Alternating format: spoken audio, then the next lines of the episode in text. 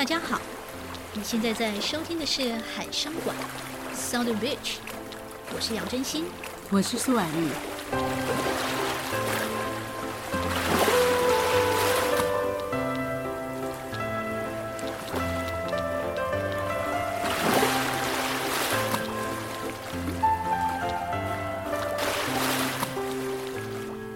就像刚刚大家在音乐中听到的。我们的声是海浪的声音，我们不是海洋生态的节目哦。那为什么会叫海生馆呢？其实就是中文的住海边的人。那我们觉得呢，一般来说，如果你常跟人家说，哎，你是住海边的哦。意思就是说，你管太多了。那基本上，我们觉得这个名字很充分反映我们两个人的性格，就是我们总是想的很多，管的很多。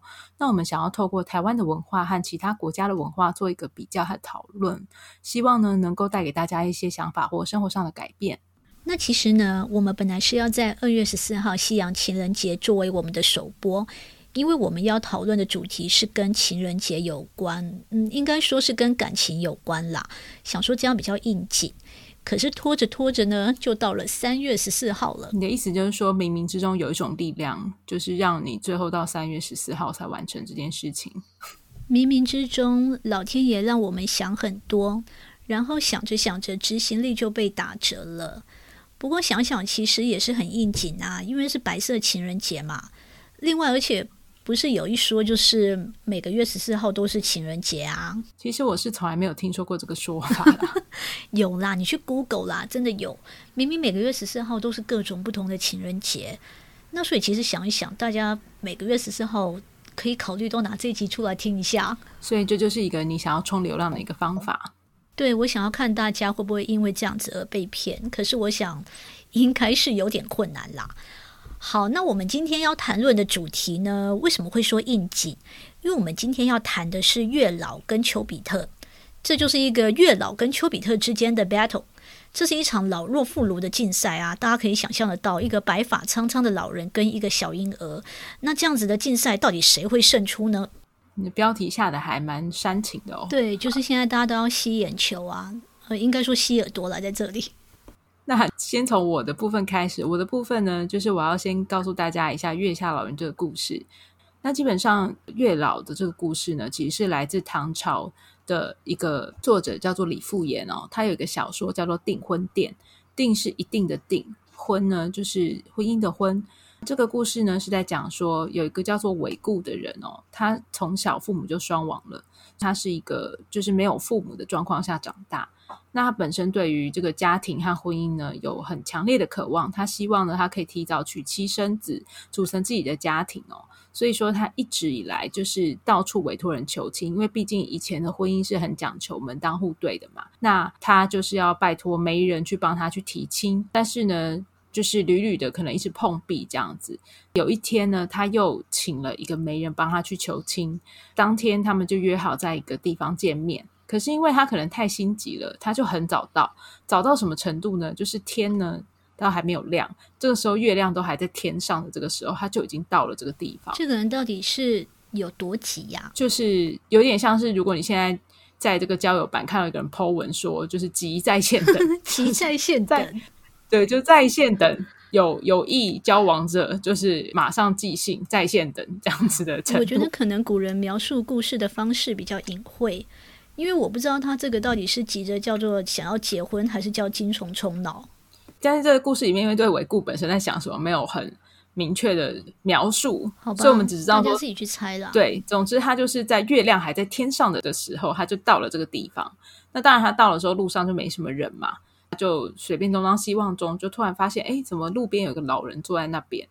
那这个老人家呢，就在看一本书，这本书里面写了密密麻麻的文字。可是因为韦固呢，他本身算是一个蛮博学的人哦。他看了一下这本书的文字，却发现说：“哎，这个文字竟然不是梵文，也不是任何他认得的外国文字。”他就觉得还蛮惊讶的。所以这个人就是有着非常高的自我评价。他觉得说：“这世界上怎么会有我看不懂的文字呢？”这个人其实自我感觉蛮良好的，对。但是他还是非常虚心的去问这个老人说：“哎，请问一下，你在看的是什么呢？”那这个老人呢？就跟他说：“哦，这本书呢，你当然会看不懂，因为它是一个天书。那书里面在记载的东西就是天下男女的姻缘哦。韦固就非常的惊讶，那又再看了一下这个老人身上有个袋子，他就问他说：“那袋子里面是什么东西？”那这个老人就说：“这个袋子里面是红绳，我用这个袋子里的红线绑住天下男女的脚，只要天下男女的脚一被我绑好之后呢，他们彼此就会产生姻缘。”只要是被我绑住脚之后产生姻缘的男女，就必定会在一起。哦，就是你逃都逃不掉，就对。对，就是没有办法违抗的。这个韦固就当然就觉得不行啊，就半信半疑。尤其是你想，就是在一个半夜，然后天很黑，没什么人路上，然后有个老人在那边，你可能就觉得他风言风语的，连要画 后来。对，他就想说就是个神经病这样子。于是他就随便问问这个老人说：“哎。”其实啊，我就是今天刚好要跟大家提亲啦，吼，我是一个就是父母双亡的人啊，我也很想要赶快结婚。那既然你说这个书里面有记载我的姻缘，请问我今天提亲会不会成功呢？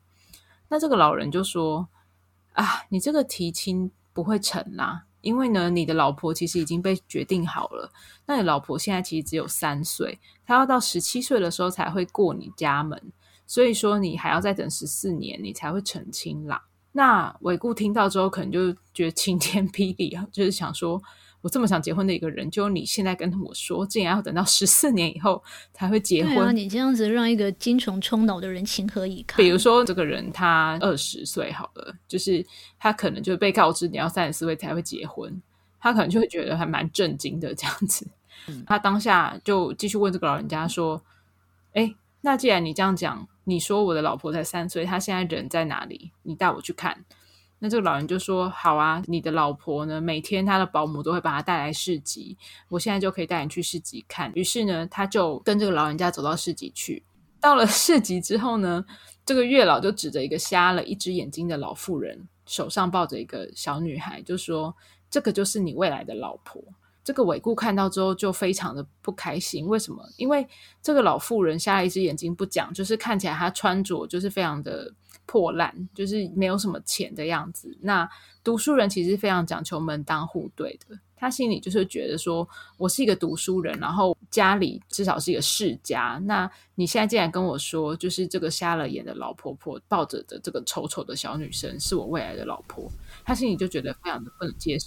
我觉得这一整段这个心理的转折，就充分的展现出韦固真的是一个不太好的人。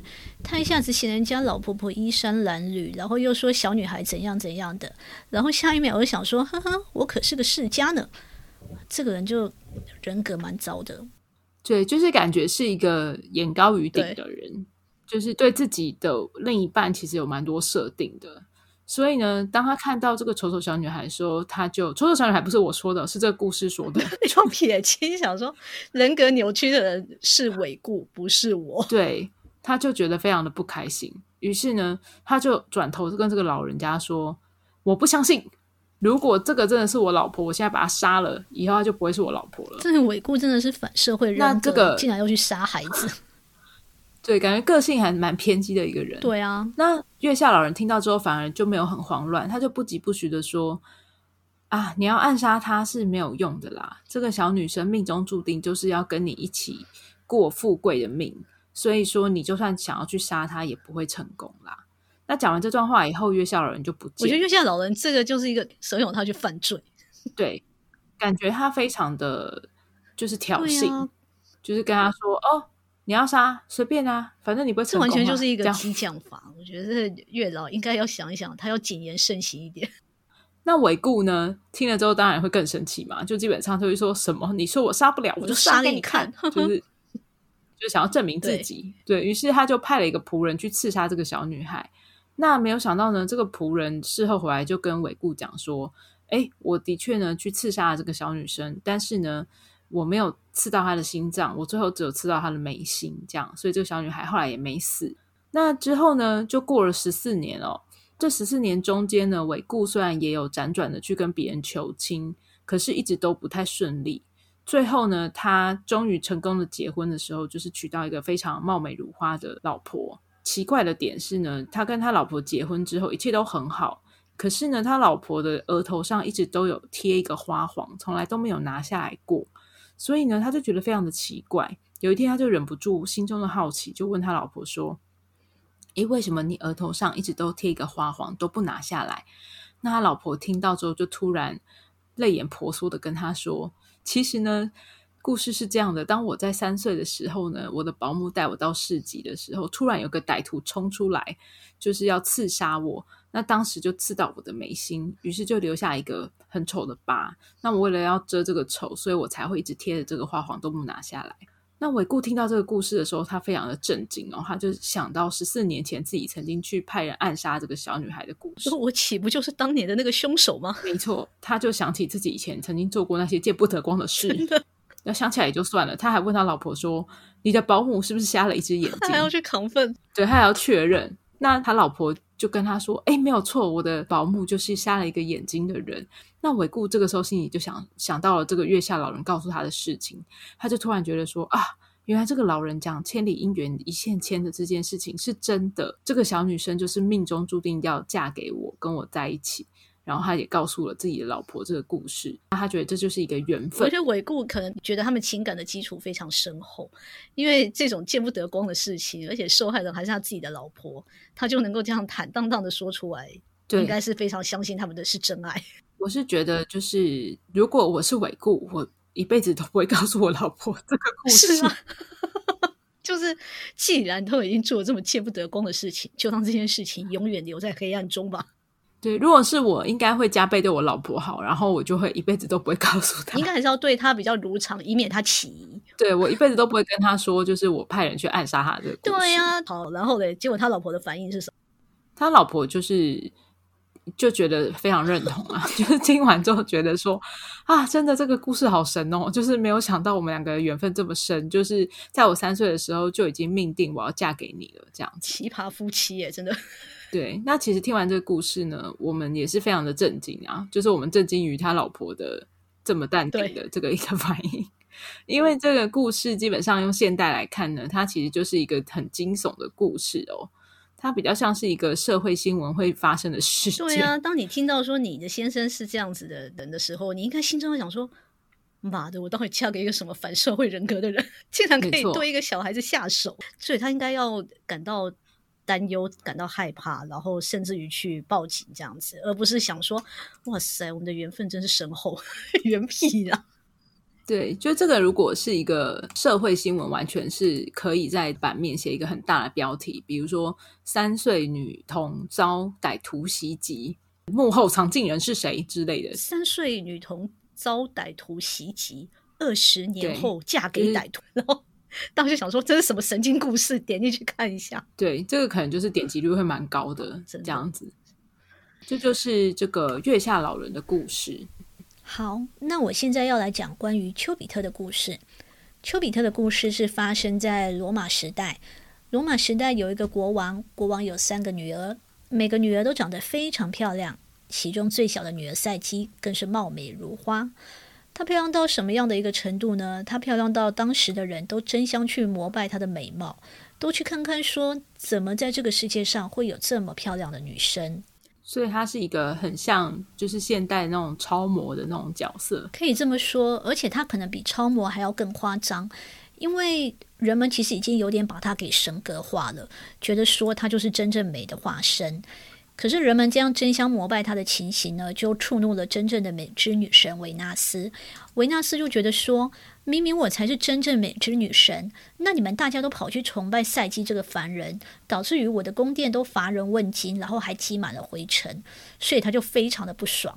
那在这种很不高兴的心情之下，他就决定说，我要给你这个赛姬一点惩罚，然后让你知道说我这个神可不是好惹的。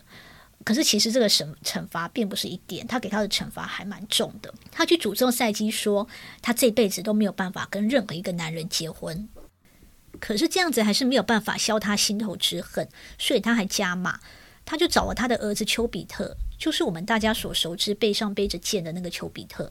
他就跟他说：“儿子啊，赛姬这个女人触怒了我，我要你用你背上的剑去射她，让她爱上一个奇丑无比的妖怪。”那他这个儿子丘比特呢，听了之后就觉得，嗯，好吧，那既然妈妈要我这样做，那我就去做好了。听起来是一个妈宝。对，他可能就是也知道妈妈的个性不太好，然后他又比较愚孝一点，就是孝顺与妈宝只有一线之隔。对，他大概就是这样子。那于是呢，他就决定要去射赛姬。可是当他背着剑要去射赛姬的时候呢，他整个人就傻掉了。他为什么傻掉呢？因为他觉得赛姬实在是太漂亮了，他从来没有看过这么漂亮的女生。那他傻傻也就算了，傻 着傻着，他还不小心让他原本要射赛季的箭去划伤了自己的手指。所以是笨手笨脚的妈宝，笨手笨脚的妈宝，然后无法好好的执行自己的业务。毕竟射箭可是他每天在做的事情，可是连这么熟悉的事情，你不射应该也要控制好，然后去划伤自己，不知道是哪招。所以呢，当他弄伤自己之后，现在的状况就变成丘比特他深深的爱上了赛姬。可是他现在这样子，他也知道说这事情大条了。为什么呢？因为他知道他妈妈的个性就很差啊，那他竟然去爱上了他妈妈最讨厌的这个女人，他就觉得说这到底该怎么办？怎么办？于是他就跑去找阿波罗求救。所以阿波罗是一个里长伯，对，阿波罗，你可以说他是里长伯智多星的这样子的一个概念，就是大家有任何事都觉得他可以去帮忙瞧，对，他就是很会乔，我们可以叫他乔王。阿波罗他就是一个乔王，这样，那他就去找这个。乔王智多星李长伯阿波罗太长了，太长吗？太长，就他这个人有多重的身份跟多重技能集于一身啦，我们就这样子去想他。然后他去找这个阿波罗呢，阿波罗他也真的是一个李长伯，因为去跟他求助的人不止这个丘比特，国王就是赛基的父母，国王跟王后呢也去找阿波罗求救。因为这个维纳斯对于赛姬诅咒的关系，导致于说都没有任何人来跟赛姬求亲，那国王夫妇就非常的担忧，想说女儿嫁不出去啊，怎么办？怎么办？那这个阿波罗里长伯他收到了双方的求救之后呢，他就想到了一个方法，他就跟这个国王说，因为你的女儿赛姬实在是太漂亮了，这样子的美貌呢，不能够让世间任何一个男人去拥有她，因为她太漂亮了。她只能嫁给妖怪，就是漂亮到要嫁给妖怪。这个里长伯感觉不是没没有很可靠诶，他提出了这个解法，感觉是个馊主意。嗯，对，他这个里长伯放在现在的社会，我觉得就是说，呃，如果有一个里长，然后他的辖区内有人跟他说，因为经济状况比较不佳，然后家里已经要断粮了，小孩子饿肚子也很难受。然后问他说有没有什么救济呀、啊、什么补助可以去申请的？然后他可能就会跟人家讲说，嗯，没有诶，那你们如果真的觉得很难受的话，那就饿死好了。反正饿死之后你就感受不到肚子饥饿的痛苦啦。我觉得阿波罗他大概就是这种 level 跟风格的李长伯，有一点站着讲话不腰疼的感觉。对，简单来说他就是这样。而且就是呢，他跟国王提出了这个意见，讲说你女儿必须嫁给妖怪。讲完之后，国王他就。面露难色，当然啊，正常的父母谁要让自己的女儿 嫁给妖怪啊？然后阿波罗在这个时候呢，就还更加的不死心，就跟国王讲说：“你的女儿如果不嫁的话，你的国家就会遭受到极大的灾难，会灭国。”就是不问还好。一问，王国就要毁灭了。对，王国真的要毁灭了。就是国王应该这时候非常的后悔，想说：“哎呀，我干嘛在那个阿波罗面前表现出我的情绪呢？”那国王知道这样子的一个状况之后呢，他就很担忧嘛，然后他就回去跟他的女儿赛基讲。赛基听到之后，当然也觉得很震惊害怕。可是呢，他可能比较温顺，比较顺从一点，他就跟爸爸讲说：“好吧，好吧。”如果真的因为这样我不嫁的就会亡国的话，那我就牺牲嫁给妖怪没有关系。他就说，既然李长伯都这么说了，李长伯都这么说，就是虽然李长伯站着说话不腰疼，可是，呃，我不想亡国嘛，那我们还我就我就嫁吧，就这样。我觉得这就像当年可能王昭君的心情也是如此，就是一个乖巧的女孩，乖巧的女儿，她可能觉得我要以大局为重，这样，那她就抱着要去嫁给妖怪的心情答应。那可是，其实阿波罗心中的想法是这样子，他想说跟这个国王说，你女儿要嫁给妖怪。可是另外一方面呢，他让这个妖怪呢，让丘比特去变成这个妖怪，所以他觉得这样子丘比特也可以去跟赛姬在一起嘛，是一个一石二鸟、两全其美的好方法。所以他觉得我就是真的乔王哦，我真的是乔王啊，真的是智多星很厉害。那反正赛姬他就这样子去住到了妖怪的城堡。那其实赛姬住进去之后，他的日子是过得还蛮开心的。每天啊，白天的时候他要干嘛就干嘛，然后他想要吃什么啊，还是需要用什么东西，都会有人帮他准备好。可是她从头到尾都还没有见过她嫁的这个妖怪到底是长什么样子。就这样日子也过了一段时间之后呢，国王跟王后他们也渐渐的比较放心，就觉得说，哎，女儿好像嫁的感觉也还不错，还 OK，所以她的娘家这边也就比较安心了。可是她的娘家这边呢，并不是大家都是好人哦。其中她的姐姐呢，就是嫉妒心比较重一点。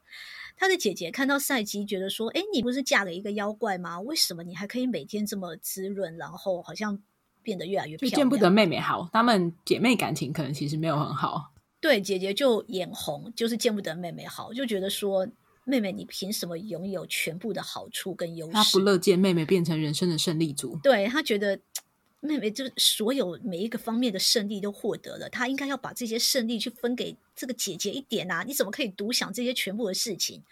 所以他就基于这样子嫉妒的心态，跑去跟他的妹妹说：“你刚都被贺基公。”列昂塞到底是谁这么虾米款？等一下，为什么这个故事突然变台语的？因为我是感觉讲台语吼，敢若较会当表达即款的情绪。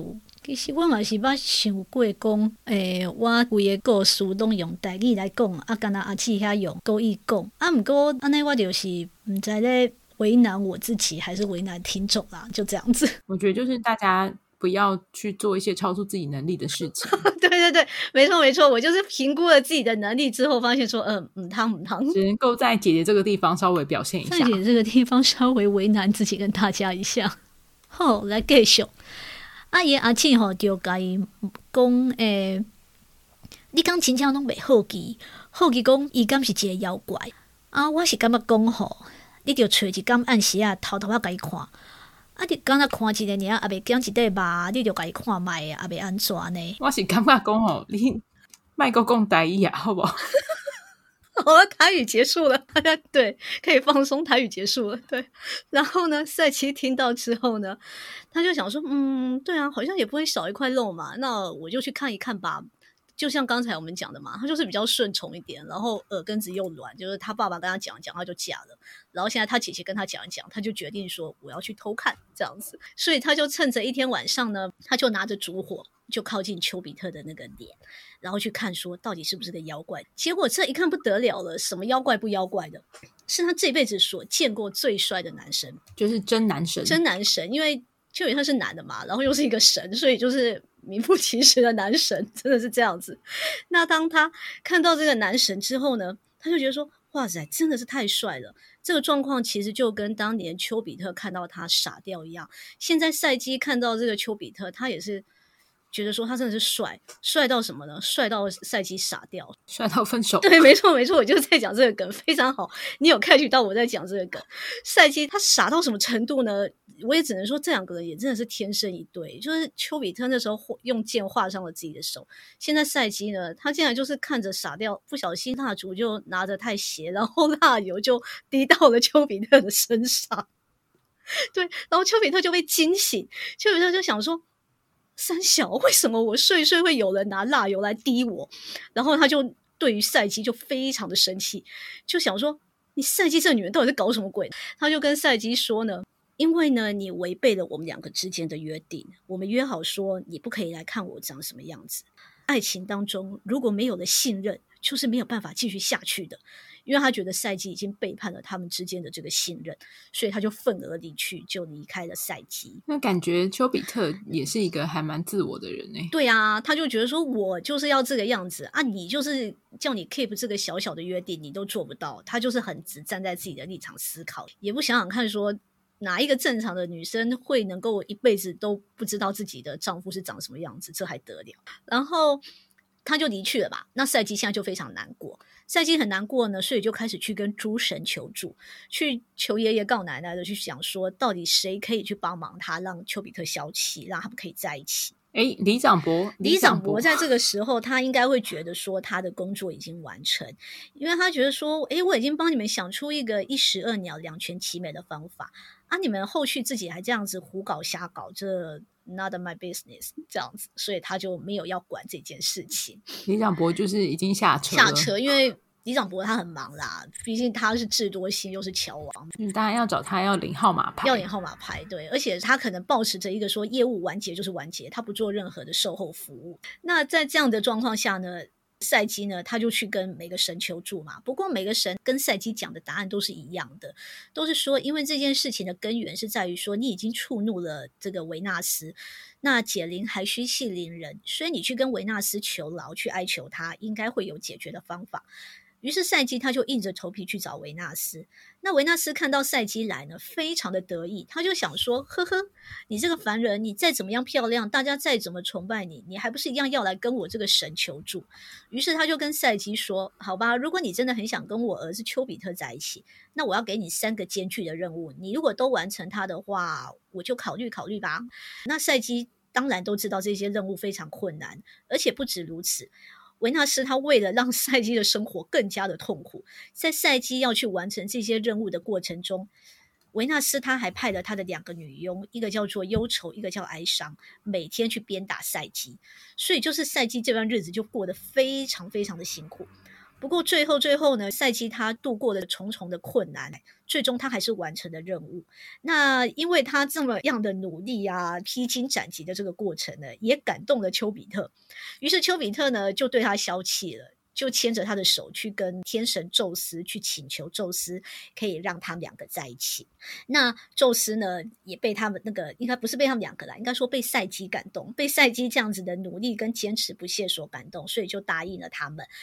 那维纳斯这边，他当然心中也是还还是很不甘愿，可是因为迫于宙斯的压力，所以他还是就答应了丘比特跟赛姬可以在一起。那这个故事大概就到这边，算是一个 happy ending。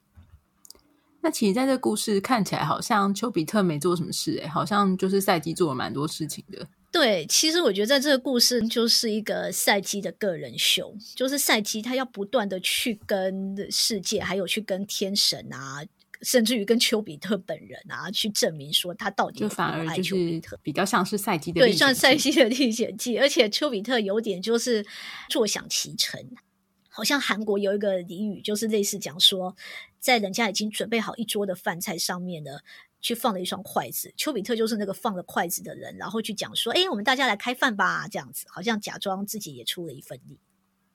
我知道，我知道怎么说明这个状态，它就是收割，收割，对对对，收割讲得好，它就是收割。原来丘比特就是一个收割派的人啊，就是妈宝尖，很会收割。这听起来就跟那个月老的故事尾故一样，也是一个品性不是太好的一个主角。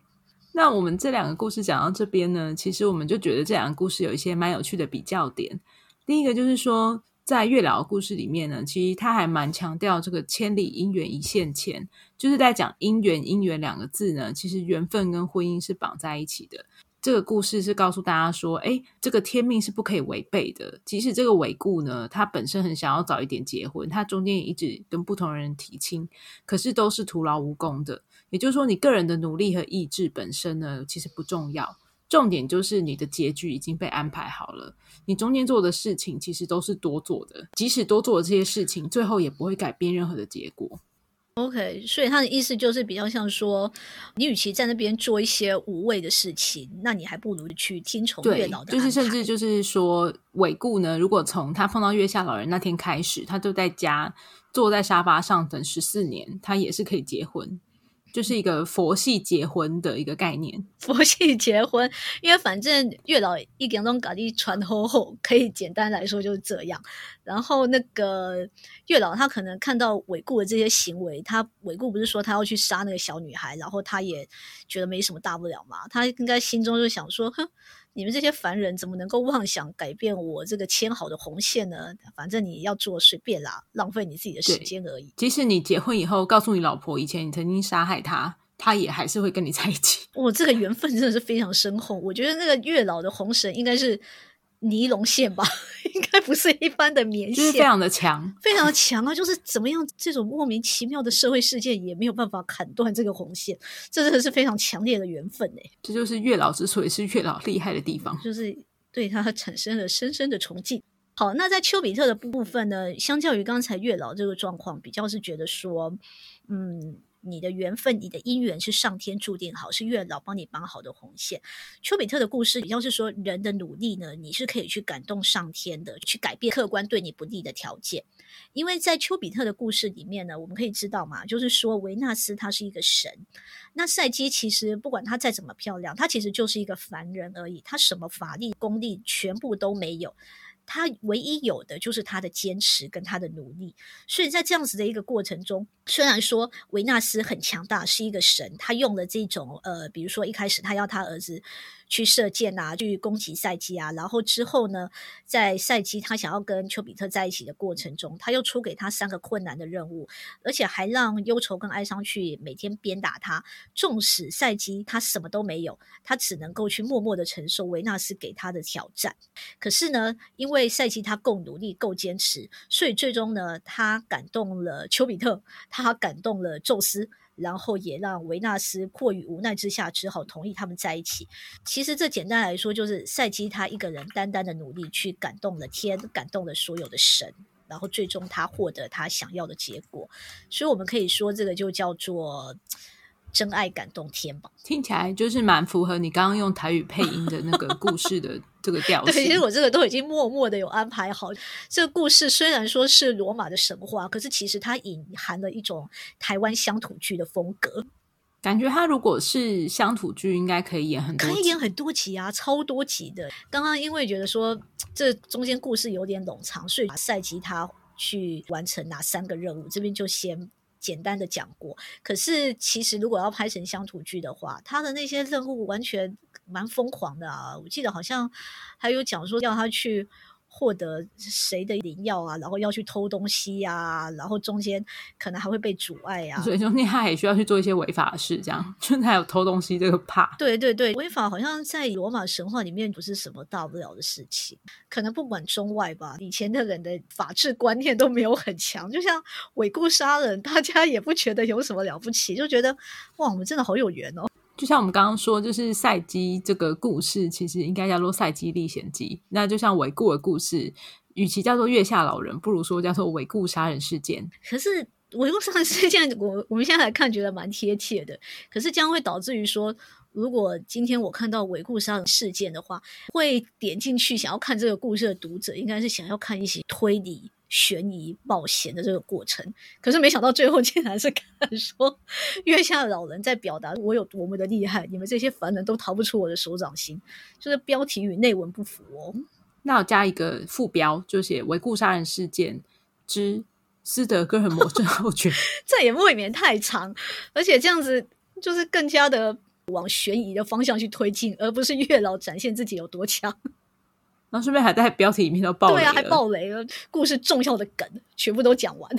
但是呢，在这个月老的故事里面，其实可以感觉得到，就是说“千里姻缘一线牵”这个说法看起来很能够说服人。就像今天如果有一个朋友来跟你抱怨说她的老公会打她，或者是说啊卫生习惯很差，你都可以跟他说：“哎，千里姻缘一线牵，就不要太计较了。”我觉得这也是一个站着说话不腰疼的朋友。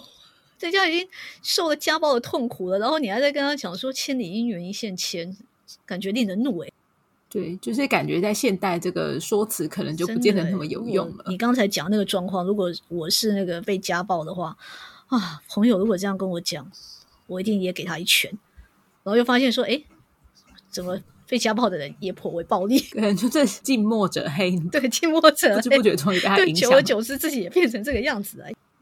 那第二个点呢，比较有趣的是说，在月下老人这个故事里面呢，其实他几乎是完全没有提到个人的意志哦，比如说包括尾顾他喜欢谁啊，他对自己的生涯有什么规划啊，等等这些事情，看起来在故事里是完全没有提及的。那反而这个重心就是一直放在婚姻中，也就是说，重点是最后你跟谁结婚的这件事。那至于有没有感情的基础，或者是爱情怎么发展呢？似乎在这个故事里都没有被提到。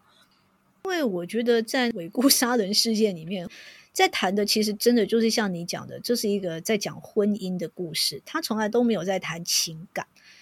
因为就是感觉在这个故事里，月老就是一个比较像一一一或是一零四人力银行，就是说他只是负责去媒合但他不管就是你们婚后的状况，这个部分不是他业务的范围，这个是别的部门。对啦，有别的神，别的神要去处理这件事情。我记得好像有哪一个神专门去掌管婚姻幸福这件事。对，然后像是比如说，就是小孩啊这个部分，可能又有再有另外一个神，就他们分工是很细的。也就是说呢，月老他只是负责这个前端的部分。那如果说月老他前端这样胡搞瞎搞，明明就是很不适合的两个人，他就应用红色的尼龙绳把他们两个人绑在一起。后端掌管婚姻的神啊，我应该每天就要不断的加班吧？对，就是要帮他收烂摊子这样。哎，对啊，我觉得天神之间感觉也很像我们一般凡人在公司里面的生活，就是如果前端胡搞乱接 case。没有办法去 deliver 的 case 也把它接下来的话，后端的人就会觉得心中很干，每天都加班到晚上十一二点。因为在道教，我们传统道教的故事里面，其实感觉他们是一个很大的公司，就是部门很多，然后雇员也非常的多。那如果说是在一些比较一神论的宗教里面，可能他们就是一条龙，从头到尾都是同一个人在处理。嗯，这就是看你是比较喜欢什么样子。你希望一个强人呢来解决所有的事情，还是希望一个庞大的组织、精密的分工来解决你的困难？那反过来说，在丘比特的故事里面，好像他比较强调的是个人的心理啊、情感面，对，然后还有一些。感受的层次哦，好像反而婚姻的部分不是那么重要的事情。对，因为在丘比特的这个故事里面，他比较在谈的就是爱，是在谈 love 这个东西。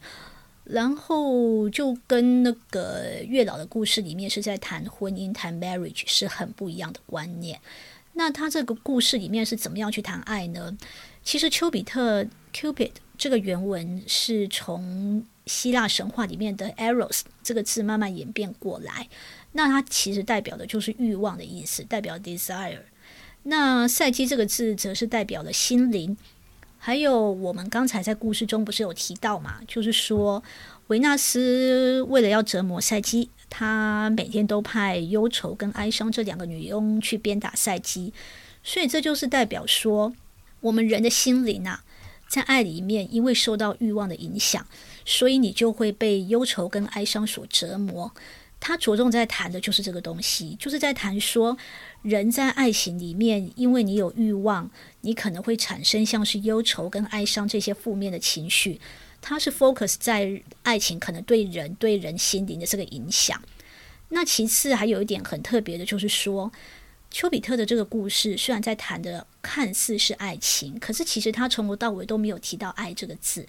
他是用 Cupid desire 这个字去替代掉爱，所以我觉得他们可能隐含了一种意思，就是说爱情的最基础、最根源的东西其实就是欲望。那最后一点，我觉得在这个故事里面，除了说我们看到赛姬他因为爱情、因为欲望而受到忧愁跟哀伤的折磨嘛，那其实除了这些负面情绪之外呢，他因为经历了重重的困难跟阻碍，去完成任务，去证明自己。其实这个也代表了，就是说，人在感情里面，你虽然会被负面情绪所折磨，但是你也可能因为这个样子而锻炼出更坚强的心智，然后有更强大的毅力。所以最后赛季他完成的任务，我觉得我们可以期待说，他经历了非常非常多的困难之后，已经成为一个。坚强的新女性，嗯，尤其是就是赛季的对象又是一个妈宝，所以就是说她克服的困难应该是比一般人就是还要更多。对，就是她之所以会每天被这个忧愁跟哀伤所鞭打，应该很大一部分就是因为她爱上的是一个妈宝。所以说，就是《赛季历险记》以后有可能会再出续集，续集就是类似变成。丘比特历险记，或是赛季复仇记这样子。丘比特，我不知道他会不会去需要经过这样历险的过程，因为毕竟他是神啊，是男神，所以就是这个因为爱情啊，然后对于人的性格跟心灵所要产生的淬炼，可能就是限于在凡人身上吧。毕竟赛姬只是一个凡人，那丘比特因为就是含着金汤匙出生，天生就是一个神，所以搞不好。他就永远只要当收割派就好了，不需要什么淬炼。听起来是一个蛮悲伤的故事，听起来是蛮悲伤的故事，听起来就是在讲人生而不平等，诶，人神生而不平等的故事。其实听完这两个故事哦，心里会觉得蛮有共鸣的点，就是说，诶，比如说，如果以月老的故事来讲，应该也很多人都有这样的经验，就是说，只要你是三十岁以上的人哦，你其实会非常容易一直被亲戚问说，诶，你有没有要结婚啊的这件事情，就是。看起来很像是你有没有结婚，你有没有步入家庭、步入婚姻，它是一个成人的标记。如果你一直没有结婚的话，你就会一直一直的被问这个问题。然后你结婚以后，也会一直被问说有没有要生小孩。这就是一个大家过年非常不想要跟亲戚朋友见面的一个理由。那像是你过年的时候，你也会被问亲戚问这种类似的问题吗？比如问说有没有男女朋友啊，有没有要结婚啊这种？其实多少都会啦。那不过我觉得我们家的亲戚还好，就是不会一直不断白目的追问下去，或者是可能我就会稍微的目露百分之三十的凶光，然后他们就知道该闭嘴，百分之就是不要一下子就把你眼睛当中的那个凶光。发射到百分之百，你要有点让人家台阶下，就稍微板个脸，然后他们就会知道要换一个话题，就会被你被我喝住。对，我只想小小的喝住，并没有要用一个的杀伤力很强的方式来攻击亲戚。就是你没有要冰的，没有，你只是要吓他。我没有要冰的，我只是想要把茶打翻。哦，OK，小小的喝住，对对对，没错。因为我自己的状况的话，是刚好我们家族里面的跟我同辈的人，好像大家也都全部没有结婚，哦、然后也都没有，就是你没有结婚就不会有小孩嘛，所以，所以就是基本上这个问题，他们的父母加上所有的小孩都有一种默契，就是没有人会问这个问题。OK OK，哎，那也还不错，就是而且因为大家的状况都差不多，对，你就不会变成一个异类。对对对。那最后一个点是说，我们从这两个故事，其实我们都会觉得说，传说或神话，他们其实都是为了去解释一些事情。那其实它的目的，我们是觉得说，它都可以达到一种安定社会的功能哦。但是他们安定的方式有点不太一样。第一个，就月老来说，月老他比较像是从未来看现在，他在传达的讯息是说，你现在有各种感情的不顺遂，但其实它可能都是一种过程。最终呢，在远方会有一个对的人在等你。虽然说这个时间是什么时候不知道，但是总有一个对的人，然后对的姻缘在等你。最后你会得到一个好的结果。也就是说呢，不顺利只是一个过程，你最终的结果呢，月老已经帮你安排好了，你不用去担忧任何的事情。你每天就算坐在家里，也是会天上掉下来一个你的配偶给你。对，就是或者就跟你说，你现在的状况也不重要，反正呢，就是这个人如果不对，总会碰到对的。OK，所以就是说，你这个定锚是定在未来，因为你的未来月老已经都帮你安排好了，所以你从未来看回来，现在的话，你现在这个当下不需要去担忧任何的事情，是抚慰你的现在。那可是相对而言，在丘比特的故事里面呢，就是从现在去看向未来。因为他的定锚是定在现在，他传达的是人定胜天的观念，也就是说，你这个当下如果有经历任何的困难，很多的这种困难啊、不如意啊这些的，只要你在这个当下，你去做好你该做的事情、该做的努力，你的未来就是会好的。那所以说，看起来如果你听的这两个故事是不一样的。路线啊，如果你信仰是不同的版本的故事，其实你在面对一场苦恋的时候，你可能就会有不同的想法。比如说，如果你本身是一个很有洁癖的人，可是呢，你跟一个人交往之后，哎呦，一切都很好哦，但是突然发现结婚以后，或者是结婚之前同居，这个人竟然会把袜子乱丢，就是穿过的袜子乱丢。这个时候，如果你是信仰月老的时候呢，你可能就会有几种想法。第一个，你会觉得说啊。我这么爱干净的一个人，结果现在这个人竟然会乱丢他的臭袜子，他应该不是我的正缘，所以呢，我看就赶快分一分好了，因为这个 对的人在远方，在远方等我，有一个也是一样洁癖的人在远方等我。对，那另外一个想法就是说，诶，如果你试着想要跟他分开，可是最后却没有办法分开呢，你可能就会想安慰自己说。哎，算了，这个人可能就是我的正缘。就是虽然他会乱丢臭袜子，可是没有办法，因为我这辈子跟他千里姻缘一线牵，忍耐他会丢臭袜子的这件事情。我觉得对于这个洁癖人而言，哈，他如果爱上一个就是会乱丢臭袜子、臭袜人，洁癖人跟臭袜人的这个苦恋呢，我觉得有一个更加简便的方式，就是他去把月老当成一个试金石。今天洁癖人，我觉得他只要带着这个臭袜人去拜月老，因为不是有一说嘛，就是说月老他是只管正缘的。如果说这个人最终没有办法跟你走到婚姻，你们如果去一起拜了月老之后，你们就会分手。所以洁癖人如果能够带着这个臭袜人去拜月老，然后最终假设他们也就这样子分手了，那洁癖人就可以从这个苦恋当中解脱。远方可能有另外一个洁癖人在等他。那可是如果洁癖人跟臭袜人去拜了月老，他们竟然还是继续的在一起，我觉得这个时候洁癖人就应该要转念，然后改变自己的心境跟做法。他应该就要去认命说，说啊，好了，原来我这辈子就是要跟臭袜人绑在一起。那我也当个臭袜人好了，不这样子，他们可能就可以过着幸福、maybe 肮脏的生活。就是改变别人不如改变自己。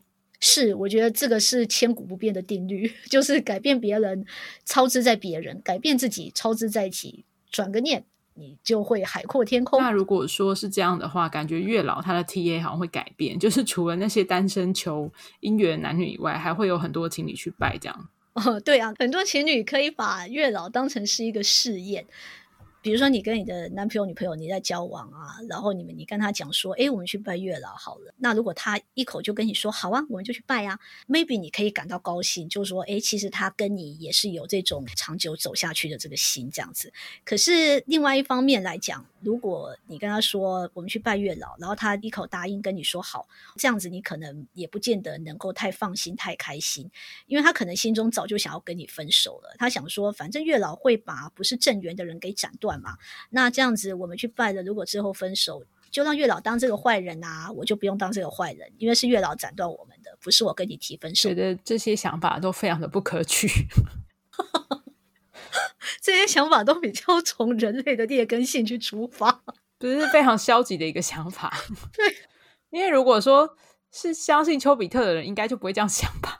就比如说，从丘比特的故事里面，赛姬是一个很积极的人啊。那如果说你是一个洁癖、有洁癖的人，但另一半会乱丢臭袜子，你是不是会想要说服你自己说，我可以克服这个困难？比如说，你可以努力的去收拾这些臭袜子，或者是努力的去接受说，嗯，家里有一些袜子，有一些臭袜子也没有什么关系。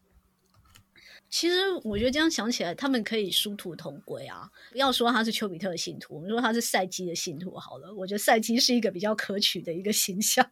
如果说他今天是赛基的信徒，然后他要去克服这个困难的话，他可以当然可以去选择说他去帮他收拾。可是我觉得其实重点不是在谁收拾，重点是在于说他自己本身要开心要快乐，所以他也是可以选择像我们刚才在讲月老那边嘛。你坚持要跟他在一起，或者是说你认定他就是要跟你走一辈子的人，那你就跟他一起当臭袜人啊！你们两个就是一起当臭袜的情侣，这也是一种努力的方向。就是变成大家讲好一起当乱丢臭袜子的人，然后就是很和谐，然后脏脏的一起生活。对，我觉得这样其实很好，因为我觉得两个人之间。旁人的观点都不是重点，旁人的眼光都不是重点，重点是你们两个找出一套和谐的相处之道。不管是要一起干净，还是一起肮脏，开心就好。所以说，就算今天别人介绍你们的时候，就说啊，这对夫妻感情很好哦，但他们家到处都是臭袜子，也没有关系。这种标签呢，其实只是一个外在的东西。你只要心中你们两个很清楚说，嘿嘿，我们虽然是一对脏偶，可是我们两个每天都过很爽，这样就好了。OK OK，快乐脏偶。好，这个结论，嗯，我很难说是不是令人向往吧，就是 想起来很开心啊，大家每天都很开心，脏脏的可是很开心，也不赖。好，重点就是要开心啊，重点就是开心最重要。对，重点就是这样。好，今天我们讨论的月老的故事跟丘比特的故事，觉得还蛮有趣的几个点哦。不知道大家听完有什么感想？那最后我们就是想要祝大家情人节快乐。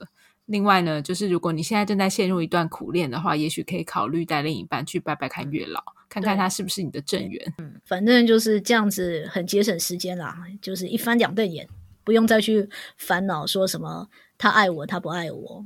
我们会不会在一起？我们会不会分手？这些都不用烦，让月老帮你决定，就可以省事，省事。对，好吧，那我们今天节目大概就到这里结束。好，那大家下次见喽，见，拜拜，拜拜。